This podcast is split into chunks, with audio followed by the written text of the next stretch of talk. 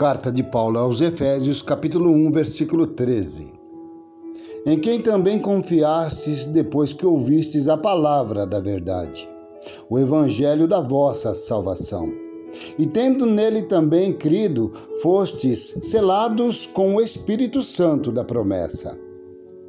Reflexão: As pessoas se distinguem umas das outras pela etnia, idioma, cultura e tradições. No entanto, as pessoas também são conhecidas pelas marcas que carregam. Por exemplo, os mentirosos são marcados e conhecidos por essa mazela. Os beberrões pelo estado de embriaguez. Os adúlteros como os mulherengos. Os fofoqueiros como os semeadores de confusão.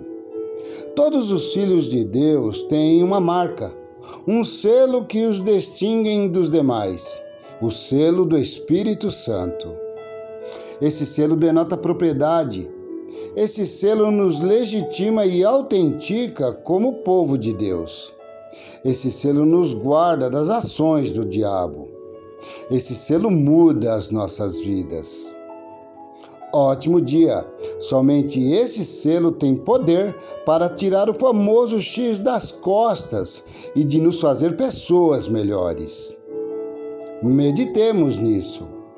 Pastor e amigo Esquiavinato.